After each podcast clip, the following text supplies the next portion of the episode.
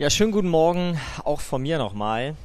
Ja, da hat Tim ja eine Einleitung gemacht. Also wir sehen all diese Schlagzeilen, wir sehen all die Fakten, die auf uns einprasseln und ich darf jetzt sagen, was wir davon zu halten haben.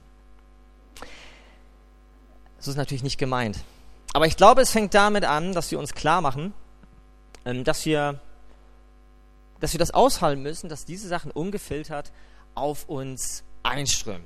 Und ja, das ist eine geballte Ladung, die da kommt. Und ich höre öfter, jetzt auch in der Sommer, im Sommerloch hat man das gehört, öfter diesen Satz, dass Leute gesagt haben, die Welt wird immer verrückter, immer verrückter.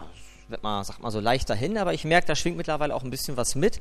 Und es stimmt ja eigentlich auch. Rein biblisch gesehen ist die Welt verrückt. Nicht verrückter geworden, sondern sie war schon immer verrückt. Ab Seite 20 in der Bibel fängt das ja schon an, dass die Welt ein Stück verschoben ist. Irgendwas ist verrückt worden in dieser Welt und wir spüren die Auswirkungen bis heute.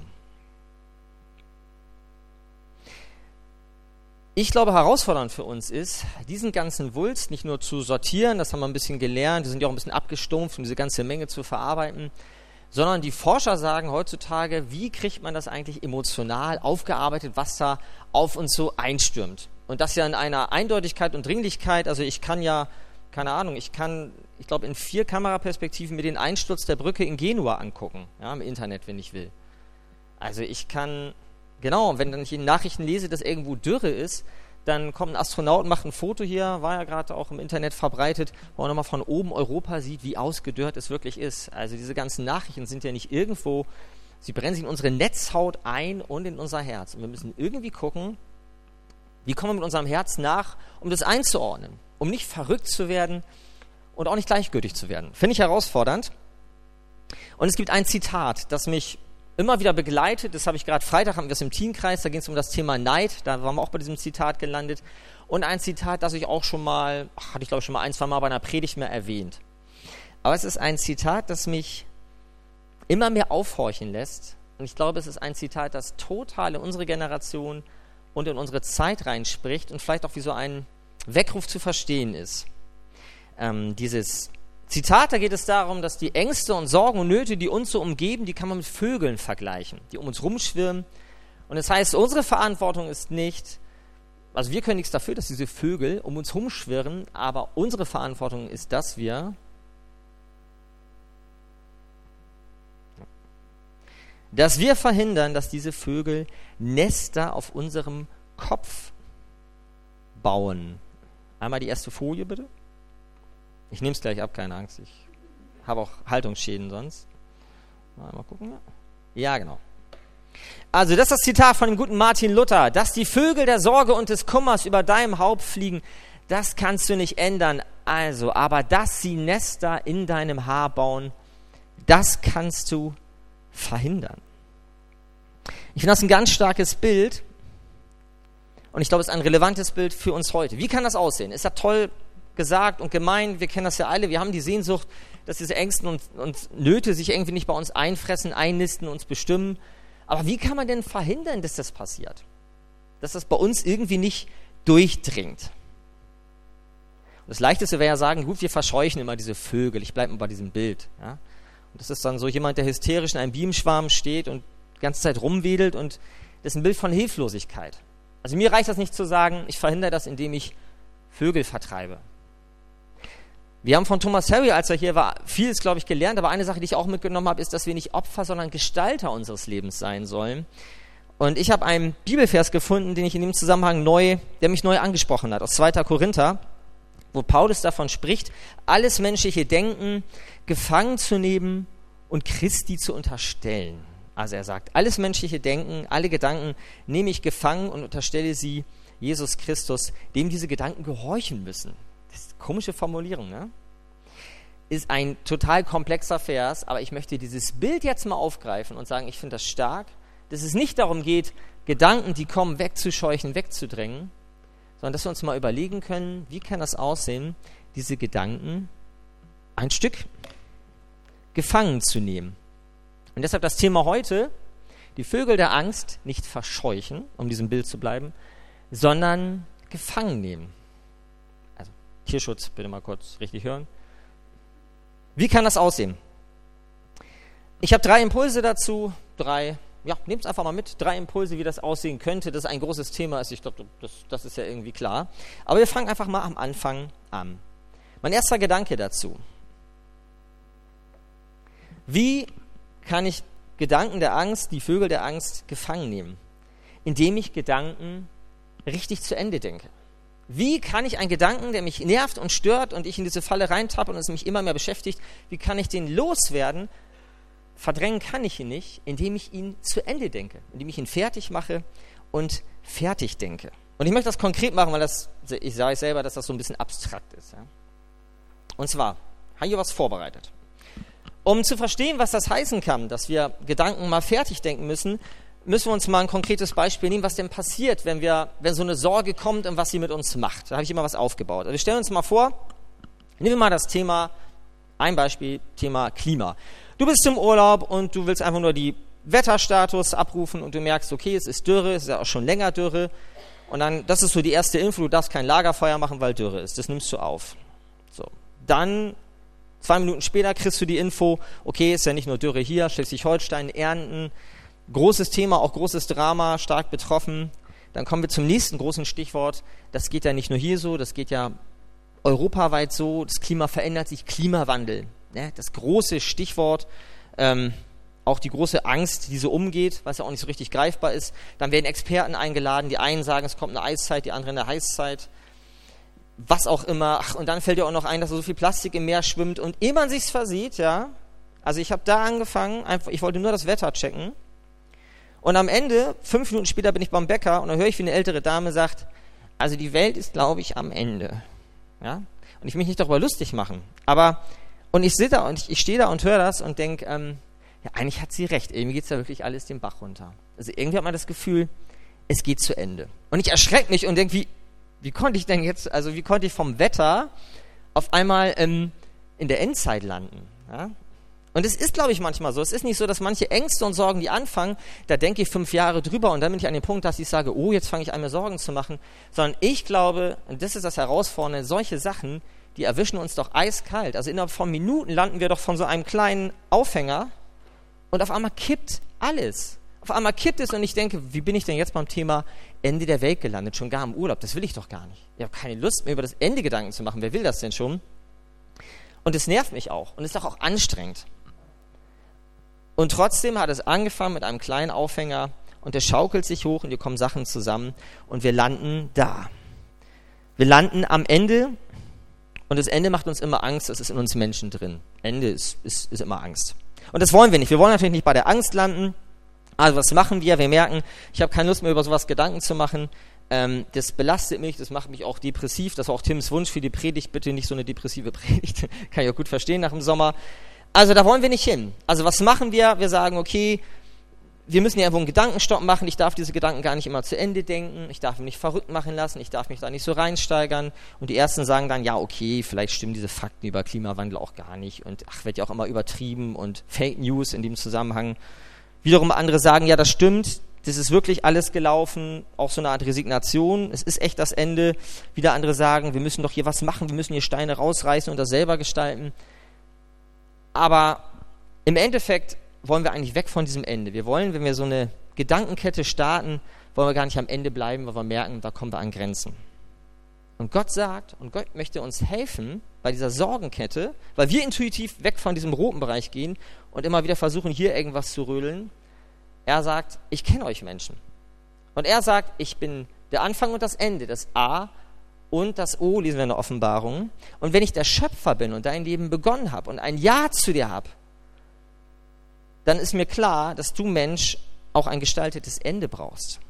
Und wir leben in einer Zeit, so geht mir das, wo man immer mehr das Gefühl hat, Gott hat zwar einen Anfang gemacht, das glauben wir, das wissen wir, der Schöpfer, ist auch toll, gut zu hören, aber wir vergessen, dass Gott dieses Ende ja nicht dem Zufall überlassen hat. Dieses Ende, einmal,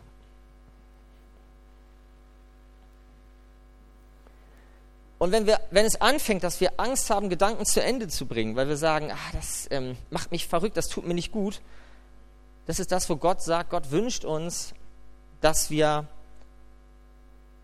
Gott will in unserer Denken angstfreie Räume schaffen. Gott will in unserem Denken angstfreie Räume schaffen. Und das fängt damit an, dass wir mutig manche Gedanken einfach mal zu Ende denken müssen und nicht sagen, ich darf nicht weiterdenken, das macht mir Angst, sondern, und je öfter ich das mache, je weniger muss ich das auch machen, denke ich das mal durch. Gott sagt, ich bin der Anfang und das Ende. Und er sagt, das Ende überlasse ich nicht dem Zufall. Ich habe hier so ein Uhrwerk mal mitgebracht. Manchmal ist ja die Vorstellung, wenn wir diese Nachrichten hören, Gott hat die Kontrolle verloren. Der Mensch, der fuscht im Uhrwerk der Welt rein und wenn er so weiterdreht, dann das kriegt Gott ja vielleicht auch gar nicht mit, ja, dann läuft das doch alles aus dem Ruder. Gott ist der Schöpfer, der den Anfang geschaffen hat. Und Gott ist der, der sagt, der Mensch kann die Welt gestalten und verändern, aber der Mensch wird die Welt nicht beenden. Die Menschheit wird diese Welt hier nicht beenden. Das macht Gott. Und die Welt, wie wir sie kennen, die läuft nicht aus dem Ruder, sondern die läuft aus. Die ist rein biblisch gesehen ein Auslaufmodell. Das klingt jetzt so ein bisschen nüchtern vielleicht. Ich glaube, wir brauchen, das ist also der erste Punkt, wir brauchen eine Perspektive, die über diesen roten Bereich hinausgeht. Und da bremsen wir immer ab. Und Gott weiß das, deswegen hat er gesagt, ich bin der Anfang und das Ende. Du brauchst einen geschützten Rahmen. Das Ende überlasse ich nicht dem Zufall und nicht der Menschheit. Die Zukunft der Menschheit endet nicht in dieser Welt, die endet bei Gott. Und das brauchen wir, diesen Blick, der hierüber hinausgeht. Wir brauchen eine Perspektive. Und Ende ist keine Perspektive. Und die schöpft Gott mit. Das ist auch Schöpfung, zu sagen, ich bin der Anfang und das Ende. Und in diesem Rahmen zwischen Anfang und Ende, da findet dein Leben statt. Das ist ein Schutzraum. Das ist ein Schutzraum und das ist kein Gefängnis. Also, ja, es ist herausfordernd. Ja, wir müssen Endlichkeit begegnen. Aber ich möchte uns herausfordern, wer meint, Gott ist der Schöpfer, der sagt A, dass wir auch B bzw. O sagen, Omega, und sagen, der ist auch das Ende. Und auch dieses Ende mal annehmen, dass es in seiner Hand ist. Und nicht von Angstmachern verrückt machen lassen, die sagen, wenn wir so weitermachen, ist die Welt morgen zu Ende. Das heißt nicht, dass wir gleichgültig werden, aber Angst lähmt uns immer. Angst ist nie ein guter Antreiber. Ja? Angst lähmt uns immer und die will Gott uns nehmen. Also, Gedanken einmal zu Ende, zu Ende denken und da kann man sich auch geborgen wissen in diesem Wissen. Und wenn so ein Gedanke mal wieder kommt, so ein Anflug, dass ich da stehe und denke, oh Mensch, und ich denke an meine Kinder und die Zukunft und mich packt das auch manchmal, muss ich auch sagen, mich packt das ja. Das haut eigentlich auf einmal um, wenn man gar nicht damit rechnet, nochmal zu wissen, das große Ganze im Blick zu haben ich darf so einen Gedanken, wenn das Ende der Welt kommt, den muss ich auch ab und zu mal zu Ende denken, damit ich angstfrei bis dahin komme. Und dann passiert nämlich Folgendes. Gott sagt, diesen letzten Stein, ich weiß, ihr Menschen kriegt das nicht gebacken, der macht euch verrückt, den habe ich rausgenommen. Ich habe euch Perspektive gegeben, die über das Leben hier hinausgeht. Und wenn der Stein sich aufrichtet, der letzte, wir würden ihn ja immer gern wegnehmen, dann richten sich auch andere Steine wieder auf. Okay? Gott macht es anders als wir. Wir wollen das verdrängen. Gott sagt, ich richte, möchte eure Gedanken von hinten aufrichten. Ihr wisst, es ist ein Happy End da, es ist eine Perspektive, auch eine Zukunft für die Menschheit da über das Leben hinaus. Und guckt doch mal, was das mit euch macht, wenn ihr das im Blick habt. Also, der erste Gedanke mal. Wer A sagt, der muss auch B sagen. Gott möchte uns Mut machen, manche Gedanken mal zu Ende zu denken. Der zweite Gedanke, Gott möchte uns Mut machen, Gedanken richtig zu beginnen. Eben ging es darum, wie wir Gedanken beenden können. Jetzt geht es darum, wie fangen denn richtige Gedanken an. Und jetzt geht es nochmal ans Eingemachte. Ich glaube, es sind gar nicht immer die Sorgen von außen. Ich glaube, es sind nicht immer die Sorgen von außen, die so eine Reaktionskette auslösen. Sondern eigentlich sind es die Sorgen von innen, die Angst von innen, mit der es beginnt. Meine Angst, die ich in mir habe, die lockt die Sorgen und Ängste von außen an. Das ist so. Ja? Die lockt die Angstmacher an ähm, und das summiert sich. Also wenn wir bei diesem Bild von den Vögeln bleiben, meine Angst, die immer ist, lockt Sorgen und Ängste auch von außen an. Und warum ist das so? Möchte ich mal erklären, versuchen zu erklären. Nehmen wir mal das Beispiel, ja, nehmen wir so ein Beispiel von Chemnitz mal. Ja? Da liegen ja rote Steine am Boden, um das mal so dramatisch zu sagen. Da ist ja einfach was kaputt gegangen. Da ist eine Stadt, die kaputt ist, eine Gesellschaft, die ein Stück kaputt ist. Und jetzt guckt man da hin und sagt, Mensch, wie konnte das denn passieren? Und da sind Leute auf der Straße, die sich vielleicht selber fragen, wie bin ich hier in diesem Mob gelandet? Ist ja so, merkt man in Interviews ja auch. Und es hat doch nicht angefangen, dass Leute da auf der Straße sind und ich sage mal, dass so ein rotes Ding hier umkippt. Das hat doch nicht damit angefangen, dass da ähm, eine Straftat begangen wurde. Sagen wir so, der Auftakt, der Auslöser war die Straftat, da ist ein Mord begangen worden. Und das, damit ist alles angefangen. Das ist nicht das Erste, was da steht. Soziologen sind sich ziemlich eindeutig, wenn man das so analysiert, auch dieses Klientel, dass eine Grundunzufriedenheit und eine Grundangst bei vielen dieser Menschen. Und das ist die Angst, die sie in sich haben. Und wenn man Angst hat, sucht man immer nach Verantwortlichen, die verantwortlich dafür sind, für die Angst, die ich in mir habe. Und dann bin ich offen für Leute, die sagen, ich weiß, wer Schuld hat. Und dann kommt Angstmacher und ich lasse mich anstecken. Also am Anfang steht nicht eine Straftat, die kommt dann dazu. Dann kommen Leute, die meinen, die interessante Informationen für mich haben, die wissen, die mir sagen können, wer schuld ist. Dann kommen Leute, die sagen, das wird man doch nochmal denken und sagen dürfen. Und dann am Ende kippt das Ganze. Und manch einer fragt sich, wie bin ich so schnell dahin gekommen? Angefangen hat es nicht nur mit der Sorge, mit den Ängsten von außen, mit den Sorgen von innen. Und das ist etwas, was die Bibel auch sagt. Uns mangelt es, glaube ich, immer gar nicht an dem, ja, an dem, äh, soll ich das mal sagen, am bedingungslosen Grundgehalt, sondern uns mangelt, uns Menschen mangelt an einem Grundvertrauen. Etwas, was ein Mensch, jeder Mensch eigentlich mit seiner Existenz mitbringt, ist ein mangelndes Vertrauen und dieses Gefühl, diese Grundsorge, die am Anfang steht, ich komme zu kurz. Meine Grundsorge im Leben, und das macht mich unzufrieden, ja, ist doch klar. Ich werde übergangen, ich komme, ich komme zu kurz, ich muss Menschen misstrauen, ich muss selber mich um was kümmern, ich werde übersehen, ich werde vergessen, das steckt in uns Menschen drin immer wieder. Es ist eine Grundangst, eine Grundsorge, mit der wir eigentlich fast jeden Tag begegnen. Ich möchte uns nicht schlecht reden, aber ich glaube, das tickert in uns. Und das ist oft, das ist das der Anfang, so gehen wir in den Tag rein. Und wenn dann Sachen von außen kommen, dann summiert sich das. Und Gott sagt, ihr guckt schnell auf diese Sachen hier, da sind wir ganz schnell dabei, so diese Symptome bekämpfen, was können wir da alles machen. Und interessant, wie gesagt, dass die Wissenschaft selber sagt, ansetzen müssen wir gar nicht immer bei, wie können wir das über Regierungen oder was können wir da für Gesetze erlassen, dann ansetzen müssen wir eigentlich bei dem Thema Zufriedenheit in unserer Gesellschaft. Und Zufriedenheit, ja, da steckt das Wort drin, Mangel an Frieden. Wer keinen Frieden hat, der hat Krieg. Und Krieg ist immer Angst. Interessant ist, Fremdenfeindlichkeit wird in der Psychologie, das Wort dafür heißt Xenophobie.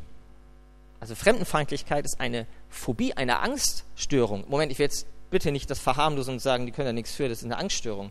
Aber merken wir, wie das beieinander liegt. Im tiefsten ist auch jede Form der Fremdenfeindlichkeit mal verglichen, ist eine Form von, von, von Angst. Und nicht nur die von außen kommt, die auch in mir drin ist. Eine ganz tiefe Angst auch übersehen zu werden. Und das finde ich so stark und so tief am Glauben, dass der Glaube nie an den Symptomen ansetzt. Das reicht doch nicht, das wissen wir. Sondern er setzt bei der Ursache an. Entweder beim Ende, weil er sagt, ihr braucht ein Ende, sonst geht es nicht. Oder er sagt, ihr braucht einen anderen Anfang. Und ich glaube, dass was Gott machen möchte, ist immer wieder, dass er sagt, diesen Startpunkt, die Sorge und die Angst bei euch, das ist das, was ich euch eigentlich am liebsten jeden Moment eures Lebens zusprechen möchte.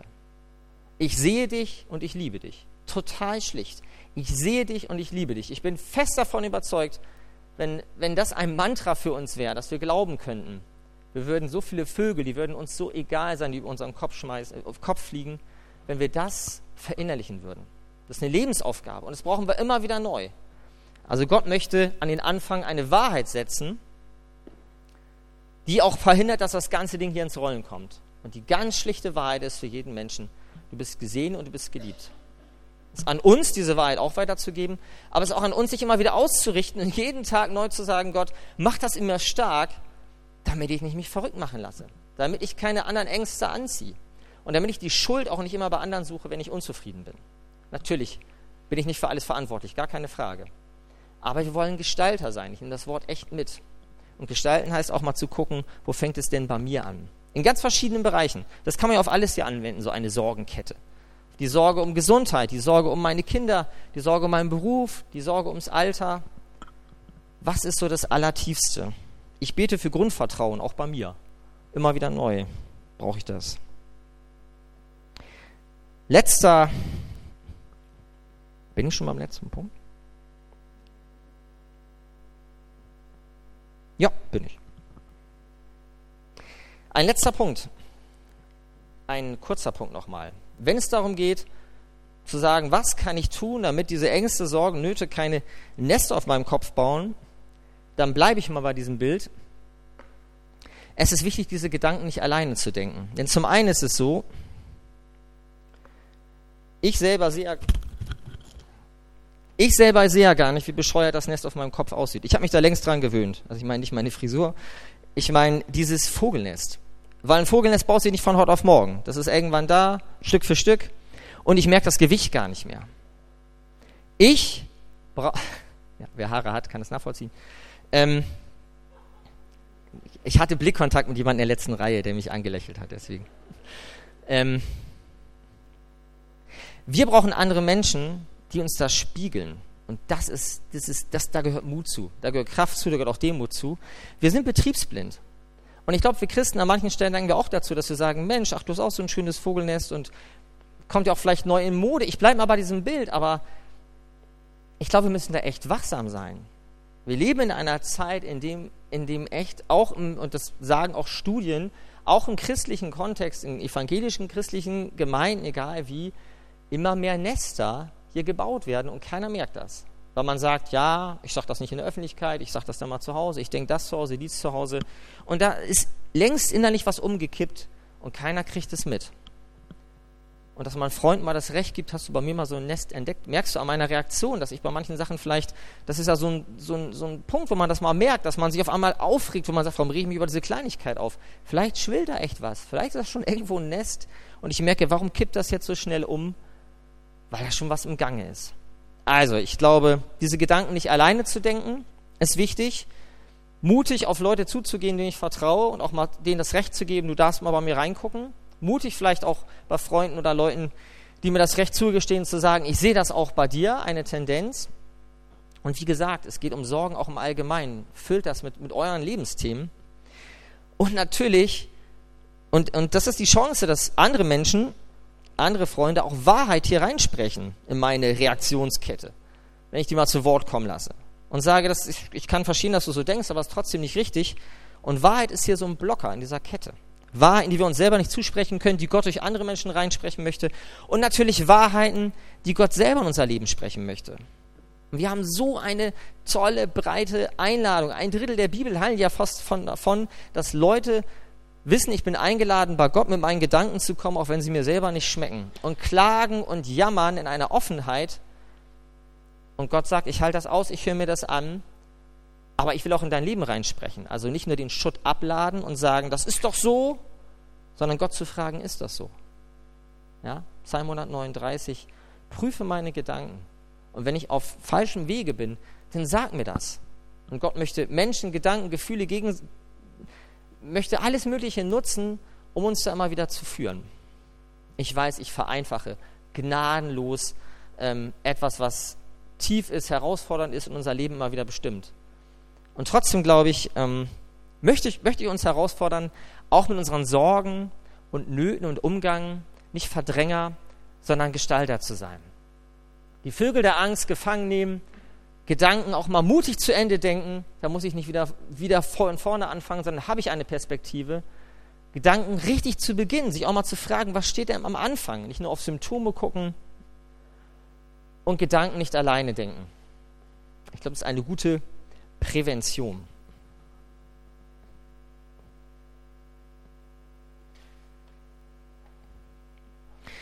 Gott hat uns nicht gegeben den Geist der Furcht, sondern der Kraft, der Liebe und der Besonnenheit.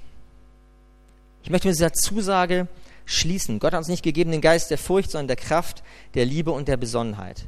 Wir brauchen die Kraft, Dinge auch mal zum, bis zum Ende zu denken, auch wenn es anstrengend ist, habe ich auch mal keine Lust drauf, sage ich ganz ehrlich. Wer will sich denn immer mit, mit Ende beschäftigen? Möchte ich gar nicht. Aber manchmal müssen wir das, weil wir damit eine Spur legen, auf der wir nächstes Mal gehen können. Kraft, Sachen zu Ende zu denken, Klar brauchen wir die Liebe auch mal zuzulassen, an den Anfang zu gehen, bei mir und bei anderen Menschen. Und Gott zu fragen, vielleicht auch die Liebe bei mir am Anfang fehlt und ich lieblos auch einfach viel empfänglicher bin für Sorgen und Angstmacher. Und Besonnenheit, ganz schönes Wort am Ende. Die Kraft der Besonnenheit. Anderes Wort für Besonnenheit ist eine erleuchtete Weisheit, nicht eine Gelassenheit, nicht eine Gleichgültigkeit, sondern eine erleuchtete Weisheit. Und jemand sagte das mal, äh, im Jugendkreis fand ich ganz schön, haben wir auch über das Thema, macht mir das Angst geredet und sagte jemand, ich weiß gar nicht so richtig warum, aber irgendwie macht mir das keine Angst. Und dann wird man denken, ja, ja, ist so, ein, so eine Verdränger, ja, so ein oberflächlicher, der, ja, alles schön, Augen zu. Er sagte, irgendwie ist das komisch, aber das macht mir gar nicht so eine Angst. Und ich glaube, bei all diesen vergessen wir eine Sache, dass diese Besonnenheit, die hier steht, dass es auch ein Geschenk ist, das wir nicht logisch erklären können. Wenn wir das alles zusammenrechnen als große Gleichung, dann muss da auch Angst und Sorge stehen. Ist doch logisch. Wir können auch eins und eins zusammenzählen. Aber Gott möchte uns auch das Geschenk des Friedens machen. Dafür können wir untereinander beten und selber beten, dass Gott uns Frieden schenkt, auch wenn diese Gleichung logisch betrachtet mir auch Angst machen müsste. Und das soll uns wach machen. Salz und Licht steht bei all diesen Themen oben an. Es geht nicht um eine Flucht, ja, Sorge dadurch, Augen zu, Hauptsache ich komme gut und heile weg. Salz und Licht sollen wir sein, Gestalter dieser Welt sein, Erhalter dieser Welt sein, aber uns nicht von dieser Welt verrückt machen lassen. Das wünsche ich uns. Amen.